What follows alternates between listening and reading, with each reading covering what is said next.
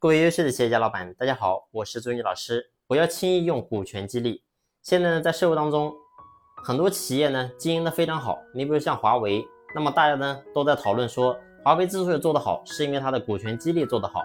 包括呢，也有很多一些别的课程的一些老师也在讲股权激励怎么样怎么样好。然后呢，宣传说所有的企业都要用股权激励，其实并不是这样子的。所以呢，很多人你会发现。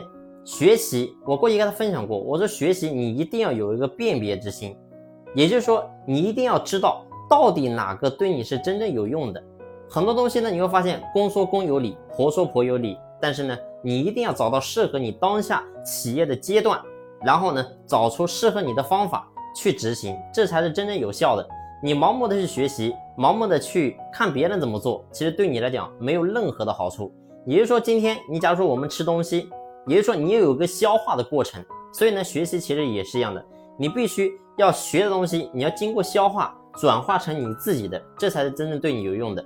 所以呢，拉回来讲，我讲的股权激励，那很多人呢觉得说，这个公司做大不是都要股权激励吗？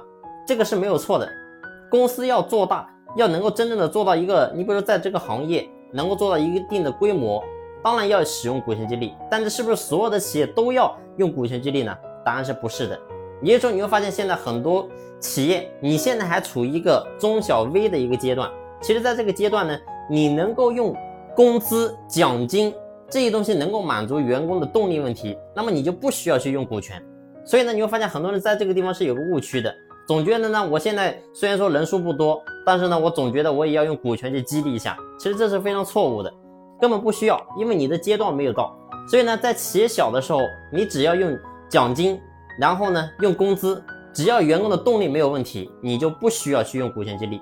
如果说有一天，当你的员工用工资、用奖金依然没有办法去激励到他的时候，他依然动力不行，然后呢，积极性差，或者说他有想法自己要出去创业的时候，在这个时候，你再去想办法用股权激励，这才是一个合适的时候。所以呢，做什么东西都是讲究个时机，你的时机没有到的时候，你不要轻易出手。因为呢，你会发现股权是咱们老板最后一张牌，也就是说，你这张牌如果打完了，你会发现你没有任何牌再可以打了。所以呢，不要轻易出牌。好了，这期的分享呢就分享到这里，感谢你的用心聆听。如果说你在经营企业的过程当中有任何问题，可以随时联系朱老师，谢谢。